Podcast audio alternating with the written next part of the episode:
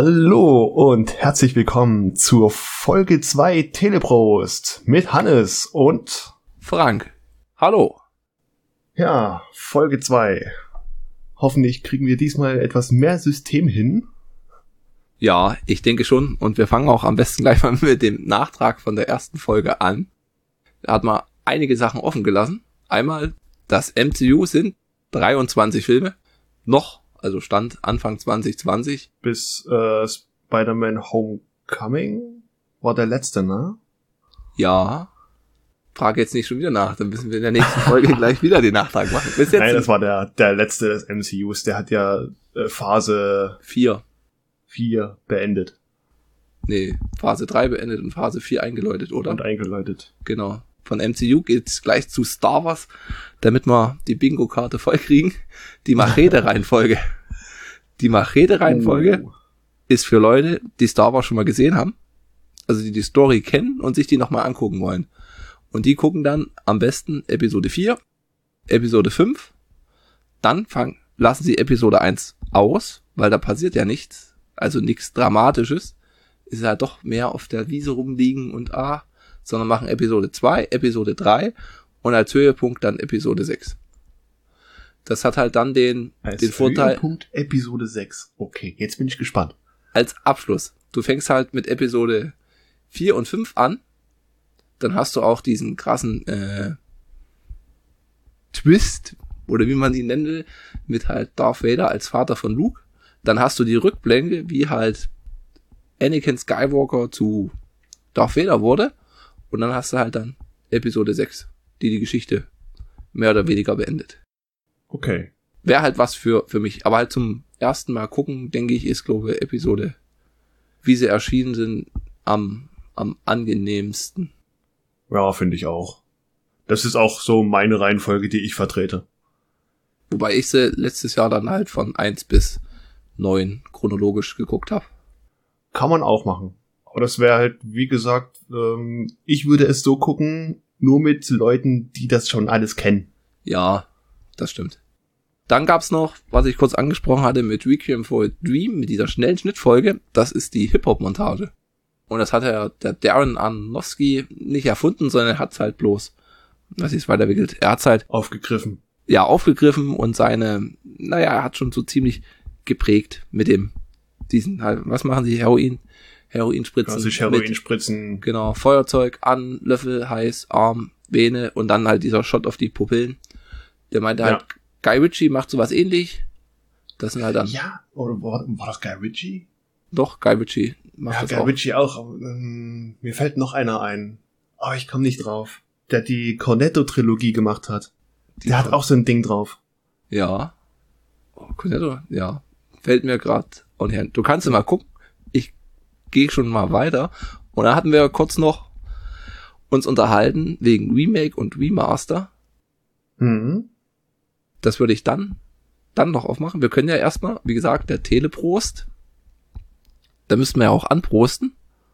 Und äh, ja, genau. Hannes hat diesmal was rausgesucht. Ein neues Getränk. Was heißt neu? Wir kennen es schon. Diesmal ist es ein Bier. Und zwar darf es diesmal das Ducksteiner sein. Duckstein Rot Blond Original. Genau. In der handlichen 0,5 Liter Flasche. Auf Buchen, auf Buchenholz gereift. Okay, das verstehe ich jetzt ganz nicht. Wie das Bier auf Buchenholz reift. Ich dachte, da liegt die Flasche bequemer. Keine Ahnung. Genau. Ach nein, das wird ja nicht in der Flasche gereift. Das ja, genau. Es ist Bier. Es wird gegärt. Also, und dann abgefüllt. Ich werde mal, wir könnten mal den Leuten aus dem Braucast nachfragen. Das sind die Bierspezialisten. Ob die da das Nachweis uns erklären können. Ja. Okay. Wir werden es mal öffnen und probieren. Öffnen wir das Ganze mal.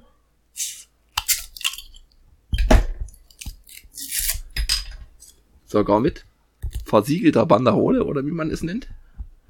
Ja, ich hätte jetzt Aufkleber dazu gesagt. ja. Charge Number.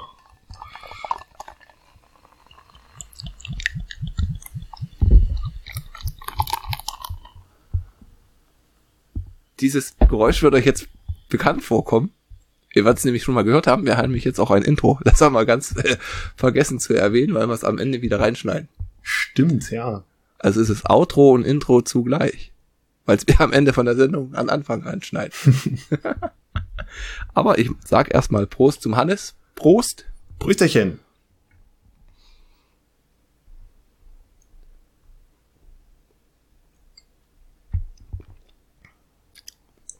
Mhm. Okay. Ja. Ist ein ganz kleines bisschen säuerlich. Hat so eine leicht rauchige Note, oder? Mhm. Wobei ich bei rauchiger Note dann immer gleich an dieses bayerische Rauchbier denke, was mir einfach zu viel zu viel Rauch ist. Das ist dann nicht auf Buchenholz gereift, sondern im Buchenholz verbrannt. Zum Anzünden benutzt und wieder in die Flasche gekippt. Genau, genau. Als ja, aber das ist jetzt nicht so zack in die Fresse, sondern einfach nur eine leichte Note. Und es hat eine schöne Farbe. Mhm. Einen leicht rötlichen oder ja, wie der Be Untertitel schon sagt, rot-blond original. Genau, Bernsteinfarben. Ich weiß gar nicht, wo es herkommt. Duckstein Rotblond ist eine obergärige Bierspezialität mit einer weichen, karamellartigen Note, einer mhm. fein bittere und einem leicht fruchtigen Aroma. Das Besondere, traditionell wird es auf Buchenholz greift. Also da muss ich nochmal nachgucken. Duckstein GmbH aus Hamburg. Okay. Duckstein jenseits des Gewöhnlichen. Oh. so. Also, wir hatten in der letzten Folge noch offen mit Remake und Remaster. Also, ein Videospiel Remake wird komplett neu programmiert. Und ein Remaster, da wird die Engine so gelassen. Und wird halt mit den heutigen Wissen und Technologien wird halt dann das Letzte aus der Engine rausgekratzt. Und das ist halt jetzt ganz krass mir wieder aufgefallen, weil wir hatten es schon erzählt, dass Diablo 2 Remaster kommt. Ja. Und da bin ich halt auch gespannt, wie es aussieht. Also wie du schon gesagt hast, man kann sich's angucken, hast halt alte Grafik und neue Grafik. Und die meinten halt auch, der Inhalt ist halt eins zu eins übernommen. Da wurde nichts, nichts geändert, Waffen, Zaubersprüche, alles gleich. Genau. Also wenn man da vor 20 Jahren angefangen hat und weiß, was was ist, da kennt man sich aus. Genauso ist es, gab's, äh, wenn man Diablo 3 hat, glaube ich, über Battlenet bekommt man es etwas günstiger. Echt? Glaube, ne? Hatte ich bei dem einen heute mal mit durchgehört. Okay, das ist mir neu. Genau. Aber es war halt, oh, wird fast Vollpreistitel werden. Genau, dann heute wieder drüber gestoßen. Für PlayStation 4 und Xbox Series X ist die letzte Generation. Gibt's es schon, ist Tony Pro Hawk. Tony Hawk Pro Skater 1 und 2. Als Remake. Wird dies Jahr noch für die Switch veröffentlicht und für die Next-Gen-Konsolen. Ja, das wird nochmal ein gutes Stück Kindheit in uns wecken. Ja, vor allem, das habe ich wirklich damals die PlayStation 1 Demo mit dem einem Level in Frankreich exzessiv gespielt. Und da komme ich gleich mal zu der Frage, ob wir denn überhaupt noch so viel neue Spiele brauchen, wenn jetzt so die, die Retro-Schiene, der Retro-Zug voll auffährt und die ganzen großen Studios die ganzen alten Sachen wieder neu veröffentlichen. Ja, ich sag mal ja, weil man wartet immer noch auf was Neues, neu Innovatives. Und es ist jetzt nicht so, dass alles schon durchgekaut wurde, dass es nichts mehr gibt. Das beweist man ja jedes Jahr, dass es man technisch halt immer was Neues machen kann. Ja, aber ich würde jetzt sagen, jedes Jahr technische Errungenschaften sind da eher erbaut. Ich meine, guck, wie lange World of Warcraft sich am Markt gehalten hat und oder immer noch hält. Also es hat ja immer noch, glaube ich, eine ziemlich große große Fanbase und ein anderes MO MORPG fällt mir gar nicht ein, was da jetzt noch so. Und selbst die haben ja das WoW Classic auch vor zwei Jahren veröffentlicht. Ja, ein Jahr müsste das sein oder zwei Jahre schon. Beziehungsweise haben sie ja jetzt das zweite Add-on für die Classic auch schon wieder announced echt, das ist ja mal echt krass. Ja, also nicht nur WoW Classic ist jetzt draußen als Classic, sondern auch das erste Add-on Burning Crusade ist jetzt auch bald als Classic erhältlich. Genau, und dann sind wir jetzt gefangen in der ewigen Loopschleife, dass sie bloß nach aller zehn Jahre die neueste Hardware dann das hochskalieren und als schick verkaufen.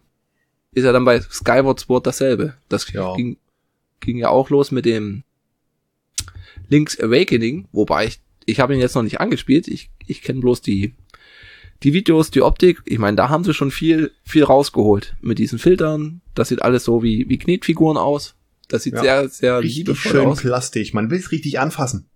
Mhm, Aber ich kenne es halt vom Gameboy und das waren halt zwölf Spielstunden. Okay, für 60 Euro ist halt, hm, na ja. Am Ende ist es halt, oh, ich weiß nicht, ich glaube, ich mag Spiele, wenn sie knackig und kurz sind, als wie wenn die jetzt sagen, ach, wir schicken dich nochmal durch alle drei Levels durch, damit du halt drei extra Spielstunden hast. Das würde mich dann mehr nerven. Ja. Lieber kurz und knackig. Ich hatte dir ja schon mal von Gris erzählt oder Gris, wie man das aussprechen mag. Das ist ja auch sehr dezent, relativ kurz und trotzdem so ein wunderschönes Spiel. Hm. Ich muss es dir irgendwann mal geben. Okay. Das läuft wo? Auf? PC, Switch auf alle Fälle, Okay. weil ich es auf beiden habe. ja, ich muss es einfach für beides haben. Ich habe auf PC zum ersten Mal durchgespielt. Ich habe es dann auf der Switch auch noch geliebt, weil ich es dann auf dem Fernseher spielen kann, weil ich es als Handheld spielen kann. Man will es. Das ist so ein Stück Kunst, richtig schöne Kunst, Hm. die du, die ich überall spielen will, sehen will, erleben will. Gut, da hätten wir jetzt mal den Nachtrag durchgegangen. Also ich habe nicht mehr, nicht mehr offenes aufgeschrieben. Und da haben wir auf dem nächsten Themenzettel eine Nachricht, die gestern, gestern aufgeploppt ist, dass sich Daft Punk aufgelöst haben. Ja. Der Downer der Woche. Ja, der Downer der Woche. Dafür haben sie, finde ich, nochmal ein schickes, was ist, Musikvideo, halt nochmal ein Video hochgeladen. Sich auch ziemlich viel Zeit gelassen. Es geht, glaube ich, wie neun Minuten. Sieben Minuten oder neun Minuten. Ja. Knapp dann, unter zehn Minuten halt. und dann löst sich halt einer auf. Ja. Ja. Ja, und ruckzuck sind die ganzen Vinyls bei Amazon ausverkauft. Ja, ich bin jetzt auch schon die ganze Zeit am Durchhören der ganzen Diskografie. Das ist einfach nur zeitlose, tolle Musik. ja. Findest du es jetzt, also ich hatte jetzt die Diskussion, ob das jetzt gut ist, dass sie sich aufgelöst haben oder nicht. Ich meine, so viel haben sie jetzt nicht mehr veröffentlicht, aber es ist halt dann immer gleich so was Endgültiges. Mm, Na, man munkelt ja halt, dass es nicht was Endgültiges ist, sondern dass die nur eine künstlerische Pause einnehmen. Die manchen sagen, ja, es ist was Endgültiges. Auch wenn es mir missfällt, ich muss sagen, mm, ich wäre fein damit, wenn sie sagen, es ist endgültig. Weil Ja. dann, sie haben immerhin für zwei Jahrzehnte Hm? fast richtig gute Musik rausgebracht, auch wenn es nur vier Studioalben sind. Und ein Aber außergewöhnlich guter Soundtrack. eben, man muss doch das Genre nicht ausquetschen, ausbringen und 15 Alben in zwei Jahren rausbringen. Ja, das finde ich halt auch. Das, mir ging es halt so bei den Ärzten so, dass die dann irgendwann mal, ich glaube nach Geräusch oder so, war dann für mich der Zug dann abgesprungen. Es wurde halt, zu viel. Ja, und irgendwann hat man halt mal dann die, die, die Sache satt. Ist halt auch so ein Thema, ob man jetzt als Band, denke ich mir, ist das ziemlich schwierig. Man macht halt das erste Album raus, dann das nächste und dann macht man jetzt dasselbe immer wieder oder tut man sich extrem weiterentwickeln? Was halt dann auch wieder ist, das verschreckt dann wieder die, die Hälfte der Fans. Ja. Wenn die dann die Mainstream-Schiene fahren oder irgendwas ähnliches. Oder dann was ganz anderes machen, was halt gar nicht mehr damit zu tun hat. Ich fand's bei Daft Punk und auch bei ah, noch einer Band, die mir bald einfallen wird. Interessant, dass die beim ersten Album setzen die einfach mal einen Stempel, weil die experimentell sind. Und beim zweiten Album merkst du, ja, jetzt finden sie ihren Weg, wie sie bleiben wollen. Und die nächsten Alben werden einfach nochmal aufpoliert. Auf, ihr eigenes aufpoliertes Genre mehr oder weniger. Okay, also ich hatte auch bei Sportfreunde Stiller ist so ein tolles Beispiel, wo ich finde, die ersten zwei Alben sind so grandios und dann hat sich's in so Belanglosigkeit verfallen oder so. Also ich fand halt diese ersten zwei Alben so so kreativ, auch wenn der jetzt nicht so super singen kann. Aber danach, das war halt dann mehr so, weiß ich nicht, wir reiten jetzt die Deutsch-Pop-Rock-Welle. Ja. Justice war's. Justice war die andere Band. Justice. Okay. Falls du sie kennst. Nein, ich werde es mal, mal in die Playlist tun. Kann ich echt empfehlen. Also wie gesagt, das erste Album experimentell, was Neues und ab dem zweiten merkst du, jetzt haben sie ihre Schiene gefunden. So fahren sie weiter, so klingt's echt gut. Hm. Ich fand das damals bei System of a Down heftig, dass der auch ihre drei oder vier Alben rausgehauen haben. Dann so sechs Jahre nichts gefühlt. Und dann machen sie nochmal eine Tour mit ihren alten Sachen und oh, halt für, weiß nicht, wie viel, 80 Euro die Karte oder so. Also es war schon so vollpreismäßig und wo ich mir halt auch sage, naja, ohne mit den alten Sachen hier nochmal rumtouren, hm, ist halt ja. schwierig. Das sind halt die großen Bands, die wollen immer viel für ihr Ticket. Ja. Gut. Dann hatten wir eine Hausaufgabe. Genau. Und jetzt haben wir die große Sache. Wie gehen wir an die Sache ran? Ich würde sagen, wir sagen einfach mal Spoiler-Alarm. Ja, oder? gleich von Anfang an. Bam. Ja, gleich von Anfang an. Also, ja, man, wir, wir werden am Anfang in, in ringsrum schiffen. um die Insel. die, ja. Insel mit der, die Insel mit der Handlung. Und dann ist es, also also so mache ich, wenn ich im Podcast oder bei Serien sehen, wo es die, aha, die behandeln hier was, was ich noch nicht gesehen habe, höre es mir halt generell nicht an. Oder es ist halt sowas, wo es mir egal ist. Wobei das halt bei dem Film ist halt OR egal, sage ich mal. Von der Handlung. Also, da wartet man jetzt nicht den Mega-Twist, denke ich, bei Kong School Island. Nö. Der auf Netflix lief.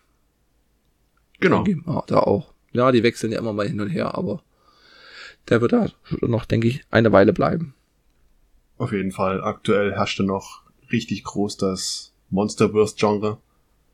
Genau, in, in Vorfreude auf Kong vs. Godzilla. Aber das werden wir später behandeln. Du hast ihn schon gesehen? Ja, das war jetzt meine dritte Sichtung. Okay, und für mich war es die erste. Ich kannte Peter Jackson Kong, haben wir vor kurzer Zeit gesehen. Den hatte ich vorher gar nicht gesehen, hat mich irgendwie immer abgeschreckt. Ein paar Kritiken, dachte ich immer, mm, Peter Jackson, so, so ein drei Stunden Ding mit so einem Affen und war positiv überrascht, wie er es eingestellt hat. Vor allem der, der Teil in der Mitte hat mich echt gefesselt. War, kann man wirklich sagen. Und jetzt umso mehr gespannt war ich jetzt auf Kong Skull Island, der sich ja dann mehr um dieses wie Monsterverse kümmert. Ja. Ja, wollen wir die Handlung kurz zusammenfassen oder? Können wir ja erstmal machen, ja. Wir fassen die Handlung zusammen und dann kommen wir in den so besagten Spoiler-Talk. Willst du? Du hast mehr gesehen. Du alle, alle mehr verdrängt. Nein. ähm, ja, Kong Skull Island. Wir schreiben das Jahr 1973. Eine staatliche Organisation namens Monarch hat eine Insel gefunden, noch unentdecktes Land und möchte dort ja hin, die Insel erkunden. Geologische Untersuchungen. Geologische Untersuchungen machen und noch ein paar andere Geheimnisse, die sie anfangs noch nicht verraten. Und so stellen sie ein Team zusammen mit einer Fotografin, Journalistin und diversen Ex-Vietnam-Soldaten. Und das große Argument, also die Behörde ist kurz vorm Absägen, das ist die letzte große Chance. Und das große Argument ist, wenn wir da jetzt nicht hinfahren, in zwei Tagen fahren die Russen hin. Also es spielt halt ja. wirklich in den 70ern Zeit des Kalten Krieges. Genau. Dann kommt auch so ein, gleich so ein Schnitt zum Vietnamkrieg. Wobei Vietnamkrieg, ja doch, ist schon das Setting. Ja, ja, das spielt ja nach dem Vietnamkrieg. Nach dem, genau, und dann werden gerade die Truppen abgezogen. Und anstatt abgezogen zu werden, kriegen die halt nochmal so einen Auftrag, das Hubschrauber-Bataillon, ihr müsst nochmal die Forscher dort und dorthin fahren. Fliegen. Erstmal mit dem Schiff bis kurz vor die Insel, bis sich eine Wolkenfront auftut. Mysteriöserweise, die sich nur um diese Insel hält. ja, das fand ich dann bei Peter Jacksons besser gelöst mit diesem Unwetter und das, aber ja. Ja, das war ja, bei Peter, Peter Jackson war es ja eine Nebelwand. Das war auch so eine bedrohliche, ruhige Stimmung. Wo schippern wir da rein? Ja. Man sieht nichts, machen Sie bitte die Lichter aus, alles schön ruhig. Das war eine tolle Stimmung. Und dort hatte man halt ein riesengroßes Unwetter mit Blitzen und dann sagt der Kapitän, wir drehen hier um und dann, ah nein, der Hubschrauberpilot sagt, wann's losgeht und der, Hub, der Chef von der Hubschraubertruppe ist Samuel L. Jackson. Das hatte mich etwas überrascht. Ja. Und ja, er spielt da mal den, also wir tun jetzt einfach mal so das durcherzählen. Also wie gesagt, wer noch nicht gesehen hat, kann sich angucken. Ist Ansonsten gute Monster-Action, kann man sagen. Ja. Äh, ist auch John Goodman, der mitspielt, der als Expeditionsleiter oder als Chef. Genau, der Monarch-Leiter. Der Monarch-Leiter. Und Tom Hiddleston ist halt so ein Ex-Navy-Pferdenleser. Und Brie Larson ist halt die Fotografin. Und die fliegen halt dann dort hinein, durch so ein, äh, durch den Wirbelsturm und dann kam auch schon wieder dieses Patriotismus aus den amerikanischen Filmen mit diesem Vergleich zu, zu Prometheus, der mit seinen Flügeln aus Wachs zu nah an die Sonne kam und deswegen gestürzt ist. Aber Gott hat den Pennsylvania Stahl den Menschen gegeben und dadurch daraus Hubschrauber gefertigt. Ja. Die, die, die, die das abhalten. das ist halt schon so leicht übertrieben. Wobei mir halt dieses, diese Farben und dieses Artwork hat mir sehr gut gefallen. Auch mit diesem am Anfang, mit den verschiedenen Standorten, da hatte man halt Saigon und das Jahr und so, und da hat man echt so eine übelst schöne Font. So rot, Schön, ja, blutig, so, ne? Ja, ja, auf jeden Fall warme Farben. Also es war gruselig eher nicht von den Farben her. Also es war schöne, alle Regler auf 10. Sagen wir mal. ja, vom Gruselfaktor hm, optisch war da jetzt nicht wirklich viel. Ja, man hat auch den Kong ziemlich schnell gesehen. Also da war ich auch überrascht. Der kommt ja, siehst ja, du noch gleich in der ersten Minute oder so. Genau, Ganz fängt ins, kurz. Im Zweiten Weltkrieg an mit zwei Piloten, die da abstürzen und sich dann noch weiter bekriegen. Und dann stehen sie an einer Klippe und da kommt halt schon Kong. Eiskalt. Genau. Eine Hand links, eine Hand rechts, beide schauen erstmal verdutzt, was ist das? Und dann sieht man einen riesen Schädel mit zwei Augen, die die beiden böse angucken. Böse anguckt, ja. Schnitt, Titel, zack, Zeitsprung 1973. Und dann fliegen sie halt dahin und dann sieht man ihn, genau, dann, ja, das ist halt wieder so amerikanisches, wir tun den geologischen Untersuchungen machen, indem wir da Löcher reinspringen. Ja. Und, und an einer anderen Stelle messen, wie da die Vibrationen sind. Und die fangen halt da an, die, erst die, erst die Messstation dahin und dann fliegen die anderen Hubschrauber rum und droppen da die Bomben. Und mit einmal steht er auf, der Kong, und haut halt die Hubschrauber kaputt. Die erste Szene fand ich gut, wo einfach nur ein Baum, ein kompletter Baum geworfen wird und ein Helikopter runterreißt. Zack. Ja. Frei nach dem Motto, steck dir deinen Pennsylvania-Stahl in den. ja. Und da hat's mich, also das war echt dann wildes Tohuwabohu, diese 14, 20 Hubschrauber, einer nach dem anderen wird da runtergeholt. Die schießen da, machen Formationsflug, aber haben halt dagegen, frage ich mich halt, oh, das ist ein Hubschrauber, da fliegst du einfach hoch oder weg. Ich denke mal bei der ja ersten, werfen. Ja, er kann, ja, aber. es ist Donkey Kong, er wirft auch mit Fässern. Der, ja. ich meine, bei der ersten Guckung ist man da noch ge, geflasht. Man weiß gar nicht, wo es hingeht, was, auf was man achten muss. Mir hat's da gut gefallen. Die Action war richtig satt. Und es waren halt auch gleich mal krasse Verluste. Und die sind halt dann vereinzelt verstreut, gelandet und haben sich dann gesucht. Und dann kann man schon sagen, handlungsmäßig war das halt der Grundstein, dass da Samuel L. Jackson als Chef von seinem Hubschrauberkorps da jetzt auf Rache aus ist. Ja, weil er so viele von seinem Korps verloren hat. Und ja, wie du schon sagst, er will einfach nur noch Rache nehmen, eiskalte Rache. Ja, und die haben halt auch gesagt, hm, wir haben halt eine Chance, in drei Tagen werden wir im Norden von der Insel abgeholt. Also müssen halt einmal die Insel durchqueren. Und dann, ja, dann ist es schon so abenteuermäßig. Ja, Hat die man halt Gruppen sind gesplittet in, man kann sagen, die Soldatentruppe und die Forschertruppe. Und einer Das- alleine Truppe, Genau, einer alleine war ja noch. der Carson. Carson? Ich glaube, der hieß Carson. Der hatte mir ziemlich, ziemlich gut gefallen. Ich schau In- noch mal. Jack Chapman. Jack Chapman. Genau. Der hatte alleine, war halt alleine da abgestürzt und der hat mir gut gefallen. Wieder halt alleine in dieser riesen, riesen Wildnis. Da kommen auch so eine riesen Mücken. Also Monster Action ist wirklich richtig Satz. Hat mir richtig gut gefallen. Ja. Und- Und es ist halt einfach ein Monster. Wir gehen weiter. Nächste Gefahr. Monster. Wir gehen ein Stück weiter. Monster. Und zwischendurch hattest du halt mal immer so, naja, Kong, der, das fand ich ein bisschen, der ist dann an so einem See. Der eine wäscht sich da, füllt seine Flasche auf und dann kommt halt so Kong vorbeigeschleudert hinter den, erst hinter so einem Bergrücken und dann kommt er da vorbei und dann zieht er da so einen riesen Tintenfisch raus, den er dann halt so aufisst. Ja. Weil Und für, selbst für Kong ist ja alles eine Gefahr auf der Insel. Ja. Und er hat sich halt dann hinter dem, dem Stein da versteckt. Also das war schon, man hat allgemein vom Kong die Entwicklung eher mau. Also, Ja, er existiert halt. Man sieht ab und zu, ja, jetzt spaziert er mal dorthin, trifft ein Wesen, er haut dem Wesen auf die Fresse.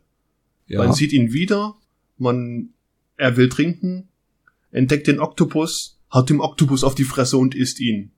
genau. Und so geht das halt weiter. So richtig einfühlsam äh, ist es halt nicht. Beziehungsweise eine Nacht, wo, die, wo es eine sternklare Nacht war, man sieht sogar Nordlichter, da schaut er halt sehr traurig und allein in den Himmel. Mm, Mehr konntest du zu dem Affen einfach nicht aufbauen. Nee. Die- Von dem Affen wurde dann mehr erzählt. Also sie gehen dann weiter und dann lernen die. Das fand ich ein tolles, toll gemacht. Die kommen dann wieder an so eine, so eine Ruinenstadt. Und die Frau macht halt dann so Fotos. Und dann fokussiert die halt so die Wand an. Und aus der Wand kommt da dann so eine Frau raus. Das fand ich, das haben sie, war auch gut bei dem Peter Jackson Kong.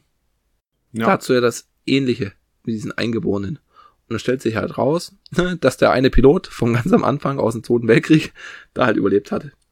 Und Ja, dort so halt, ganz kaputter, verwirrter Typ. ja, der halt überlebt hatte. Und ja, der blieb halt in der Zeit stehen. Und das ist John C. Riley. Oh, bekannter Schauspieler. Ja, wer hat hier gewonnen? Haben wir gewonnen? ist doch eigentlich haben wir, auch. gewonnen? Haben wir den Krieg gewonnen? Welchen Krieg? Verarschst du mich? auch eine gute Stelle.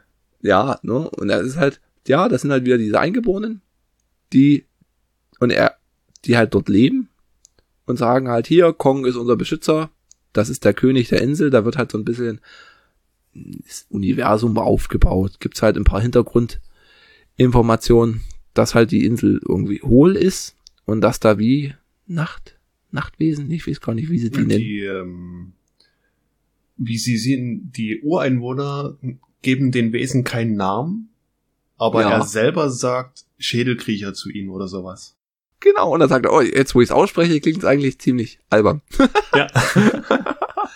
Und die sagen, Also er mag vielleicht der Comedy-Reveal sein im ganzen Film, aber er ist halt so sympathisch, dass es passt. Ja, und er trägt das auch gut, finde ich. Also es ist Ja. von den Charakteren, den, den ich am, am, ernst, am ernstesten denn nehme. Also der am glaubwürdigsten. Ja. Also ihn, dann noch die Reporterin mit der Kamera und vielleicht noch Tom Hiddleston als den Wegweiser, aber mehr als den Wegweisen kann er wahrscheinlich nicht in dem Film. Ja. Dann, stellen sie fest, hier, wir haben noch zwei Tage. Und dann sagt er, was? Zwei Tage bis in den Norden? vergesst es. und, ach so, erst noch zu den Schädelkriechern.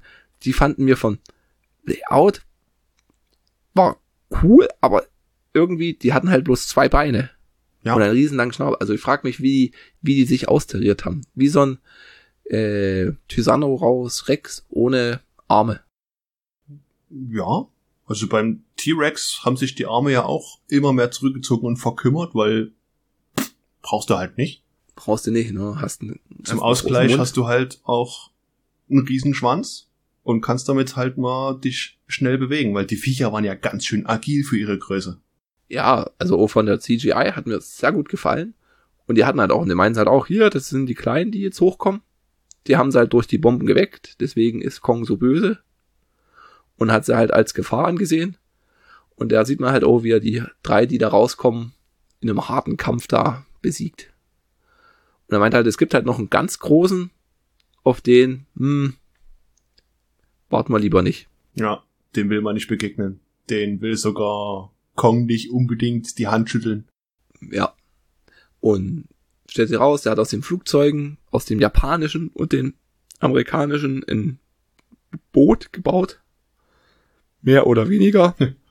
Ein Boot oder ein Flugzeug? Na, nennen wir es Float. Float, ja. und da sind sie halt dann losgefahren. Und ja, also halt wie die Zufälle sind, die anderen waren halt dann wollten noch den Munitionshubschrauber holen, wegen ihrer Bomben. Ah ja, weil sie immer noch Rache schieben wollen gegen Kong. Das ist halt wieder dieses typisch amerikanische Vietnam-Veteran, die aus einem Krieg kommen, den sie, haha, man kann sagen, nicht gewonnen haben. Nein, wir haben den Krieg nicht verloren, wir haben ihn beendet. Genau. ah, und genau so eine Mentalität ziehen die einfach knallhart durch. Und ich fand halt auch, wie gesagt, die haben ganz knappes Zeitfenster, was schon nicht zu schaffen ist. Dann sagt der Chef immer, nein, einer von unseren Leuten, einer fehlt noch, den müssen wir suchen. Wir wissen nicht, ob er noch lebt, aber wir müssen ihn suchen. Wir können ihn hier nicht alleine lassen. Und dann gehen die echt los und holen den, wo ich halt sage, das kann man doch in der Situation dann nicht bringen. Also als, als Chef dann, ja, ist halt mit nicht zurücklassen, aber du kannst nicht auf gut Glück da sagen, hier, wir fünf Hanseln, die hier noch leben, retten wir lieber uns selber als den einen. Ja, wir laufen da jetzt nochmal in die andere Richtung durch die wahrscheinlich tödlichste Insel, die die Menschheit kennt oder ab jetzt kennt. Hä? Hm. Ja, das ist ein Spaziergang. Ja, das ist dann dieser typische Horrorfilm-Moment. Lass uns hoch in die Sackgasse gehen, wo es keinen Ausweg gibt. Und dann sagt halt auch der, der Alte, der Riley, ja, hier, wir wollen da nicht hingehen, das ist das Land von den Schädelkriechern. Da wollen wir nicht hingehen. Ja. Das ist gefährlich. Und da sagt halt der Captain, nein, hier, wir probieren's, einen Tag geben wir uns, den haben wir. Und dann kommen die halt wie zu so einer Art Friedhof. Und dann kam halt wirklich, wo der denkt, hier, jetzt haben sie es, die haben halt wirklich alle Regler auf 10. Gehen die durch den Friedhof, weil, mh, hm, außen rumgehen ist ja nicht. Wir gehen hier durch. Und dann kommt dann so Nebel, Gestank. Ja, so richtige schweflige Luft. Man sieht das, den gelben Nebel. Ja, es ist ziemlich farbintensiv. Und da würde ich freiwillig nicht durchgehen. Wer weiß, was du da atmest. Es ist, naja, sie, sie wollen da durch. Sie wollen da durch. Und wer hätte es gedacht, da kommt ein Schädelkriecher. Und der frisst den ein. Und dann wollen sie den umbringen. Und hast du halt echt so ein, wie so ein Videospiel Kampfsequenz die da wirklich abgeht, wo du halt siehst, mh, eigentlich haben wir keine Chance gegen den, außer dass Tom Hiddleston sich eine Gasmaske aufsetzt, ein Samurai-Schwert zieht und durch das Skelettbrustkorb von so einem Viech da läuft und mit dem Samurai-Schwert da das Typ das Ding niedermetzelt. Also das fand ich, das war wirklich wie the shit hits the fan. Also das war, wirklich okay, das war mir too much. Zu, zu viel. War nicht sogar Oberkörper ohne oder so? Ich weiß es nicht. War, nee, aber stark durchgeschwitzt. Sie ja. waren alle stark durchgeschwitzt. Die ja. Haut glänzt. Genau. Das war dann mir oh zu viel und ah. am Ende kommt dann noch der Typ hatte halt den Schädelkriecher hatte halt den anderen gefressen und hat halt den Schädel dann ausgespuckt noch mit der, mit der ja. Blechmarke drin. der halb verdaute Schädel und rein zufällig klebte da die Dogmark am Schädel. Und er hat ihn vor ihren Füßen hingespuckt. Ja. Und dann hieß es halt, mh, dann haben sie sich getrennt, dann ist endlich mal der Konflikt dann ausgebrochen und die haben halt gesagt, hier, wir gehen jetzt unseren Munition suchen und ihr wartet hier noch einen halben Tag oder wie das war. Sie haben sich dann halt getrennt und die Armeeleute wollen halt Kong umbringen. Weil der ja der, der Böse ist. Ich halt sage, ey, würde ich doch lieber ist meinen eigenen Arsch retten, als da noch so ein sinnloses Manöver starten. Das verstehst du doch nicht. Du warst nicht im Chor, du hast nicht mit den Leuten jahrelang gedient, da musst du doch Rache nehmen. Rache, genau. Sie machen dann Rache mit Napalm, tun sie so eine riesen Falle vorbereiten. Also hat man, oh, sie machen die Falle, die Fotografin und Tom Hiddleston stehen dann nachts auf so einer Höhe und Kong kommt vorbei und guckt sie an und mustert sie. Schaut in ihre Seele, würde ich sagen. Ja. Und erkennt, dass sie gut sind. Ja, es ist aber noch sehr misstrauisch, weil ah, der Mann, hm, die Frau habe ich schon mal gesehen, die hat versucht, ein Rind zu retten. Das, das lobe ich mir, aber der Mann, da bin ich noch nicht ganz sicher. Da hat er schon sehr gedruckst. Aber ihn in Ruhe gelassen. Und im Hintergrund eine Explosion. Kong geht hin, tappt in die Napalmfalle, liegt bewusstlos dort. Sie machen die Sprenglagerung ran. Das habe ich auch nicht verstanden. Oder wieder nicht hingeguckt. Ich habe den Film dreimal gesehen und ich weiß immer noch nicht, warum ist er hingefallen und eingeschlafen? Er kam halt durchs Wasser, im Wasser war Napalm und die hatten ihn halt, halt verbrannt. Und das hat Und ihn da halt wird so man viel, müde. so viel bewusstlos. Weil wenn eine gewisse Anzahl von deinem Haut verbrannt ist, hast du halt tüchtig zu tun mit deinem Körper. Ja, Er liegt halt da. Aber man sieht ja halt nachher, ist es ja dann doch nicht so viel verbrannt. Ja, das fand ich halt auch dafür, dass er im brennenden Napalm stand, war da jetzt nicht viel von dem Ja. Fell eingesenkt. Auf jeden Fall kommt halt dann der große Schädelbrecher und das halt wirklich, er sah jetzt nicht viel größer aus, fand ich. Also die Relation zu den kleinen fand ich jetzt, Vielleicht doppelt so groß. äh, hätte ich Also von der Breite gesagt. her, weil die Viecher werden ja mehr, die kriegen ja mehr Bein statt größere Köpfe, scheinbar. Hm. Ja. Und sie wollen ihn sprengen, dann kommen die anderen und sagen, nein, hier, Kong. Und die anderen Armeeleute sagen, ja, ihr habt recht. Und bloß noch der Samuel L. Jackson, der Captain, der will halt es wissen. Kong wacht auf und haut ihn einfach breit. Also das fand ich halt oben nah. Das war auch so eine Stelle. Wenn du schon so einen Charakter reinbringst, der Rache nehmen will und alles, der, der vielleicht der Antagonist des Filmes ja sogar sein soll, der menschliche, und der wird einfach zu Mus gemacht. Schnitt, den brauchen wir nicht mehr. Mach mal einen Platz. Dafür ging dann der Kampf mit dem Großen und Kong ging halt dann exzessiv los. Also das ist so ein großes Gemetzel mit dagegen werfen. Kong mit einer Kette erst gefesselt, also er hat sich da verheddert, dann nimmt er's und schlägt das Viech breit und Ja, mit einer alten Schiffsschraube, die scheinbar ja so scharfkantig ist, dass er in das Vieh reinspicken kann und den finalen Schlag vielleicht sogar unbewusst macht, indem er mit der Schiffsschraube die Kehle des Wesens aufschlitzt. Ja. das ist dann die Wucht. Am Ende schafft er es halt, weil die Menschen da mithelfen, ihn ablenken mit ihrem mit ihrem Mit ihrem mit Schrei. ihrem, mit ihrem, mit ihrem Floß und ihrer MG, die sie da drauf haben. Ja, und dann sieht man halt die, die Hubschrauber, wie sie die mitnehmen. Also, die werden gerettet. Genau.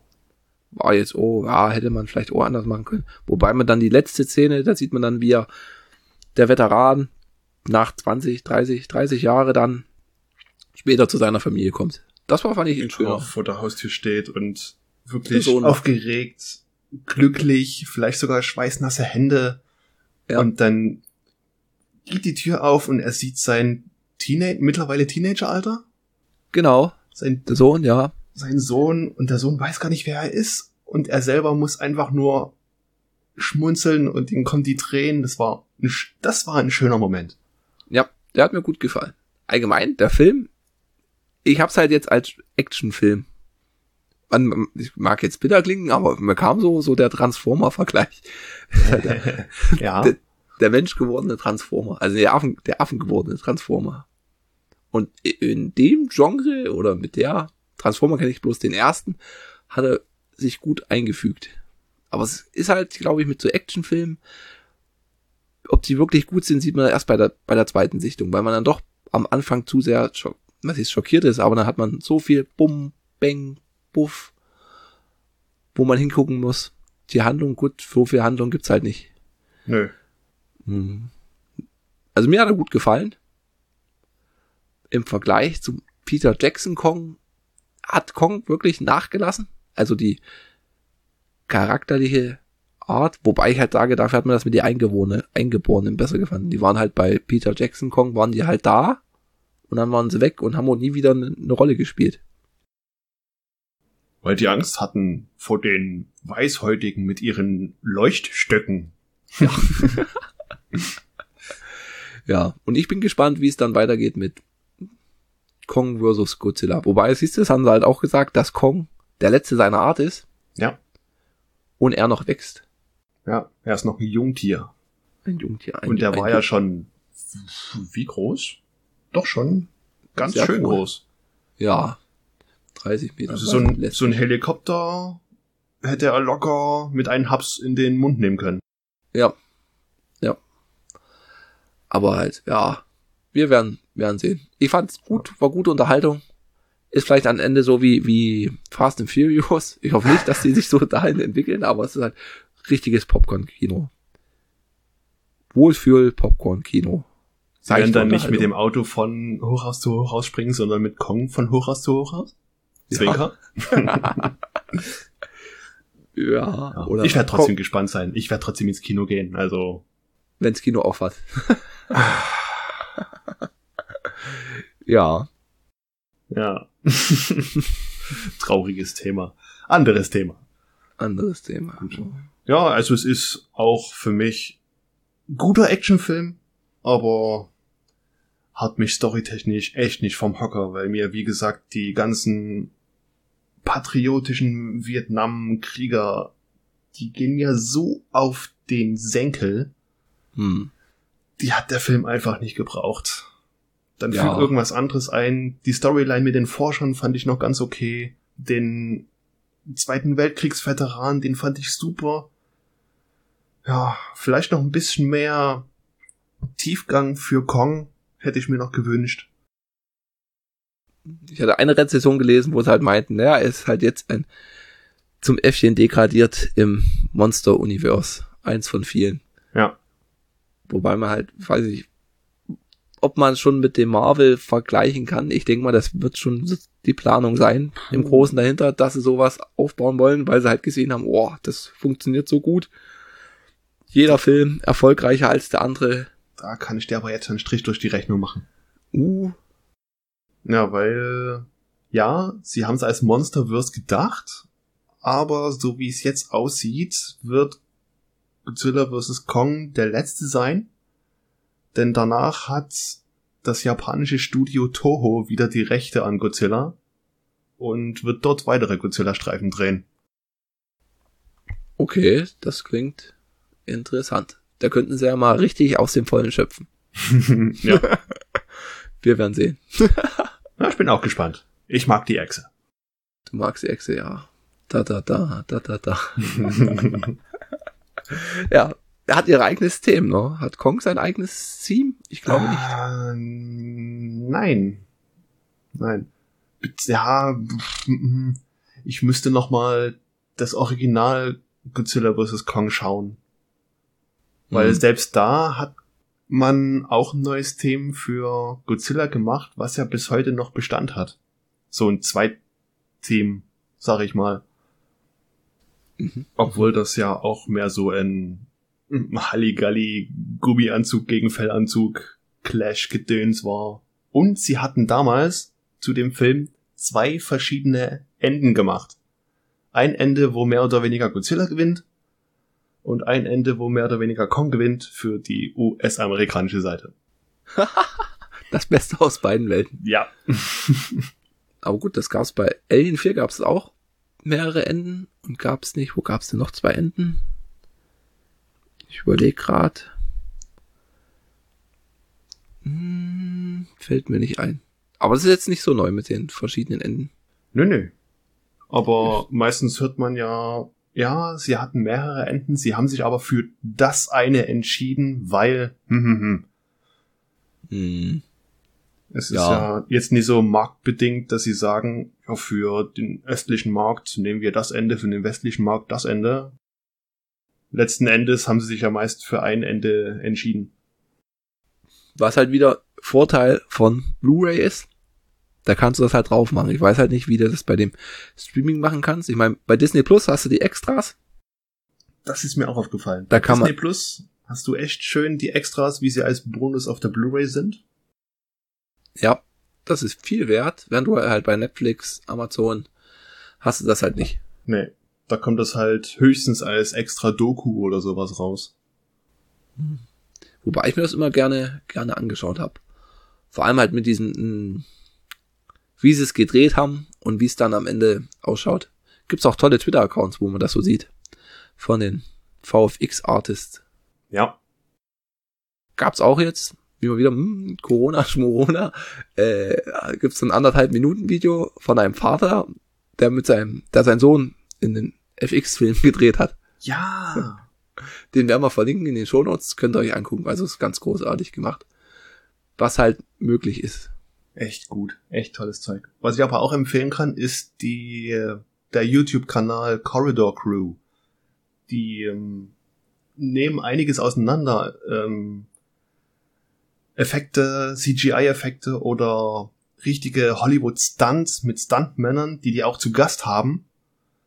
Das sind tolle Sachen. Oder die machen mal richtigen Blödsinn und machen FSK 18 Szenen in einem Harry Potter Film Fanbase-mäßig. Das ist jetzt das aktuelle Beispiel. Toller, echt tolles Zeug. Was zum Lachen, was zum Staunen. Schön. Okay, Werde ich auch verlinken. werden's verlinken, werde ich mir mal anschauen. Kenne ich noch. Kenne ich noch nicht. So, das war jetzt unsere erste Hausaufgabe. Also mir hat's gut gefallen. Ich habe dir, glaube vier Sterne gegeben bei Letterboxd. Ja, ich Ja. hab drei gegeben. Mhm. Nach der dritten Sichtung drei Sterne, vielleicht summieren die sich. Haha. Nein. oh, auf Oh, sieben. Der, der beste Film aller Zeiten. Puh.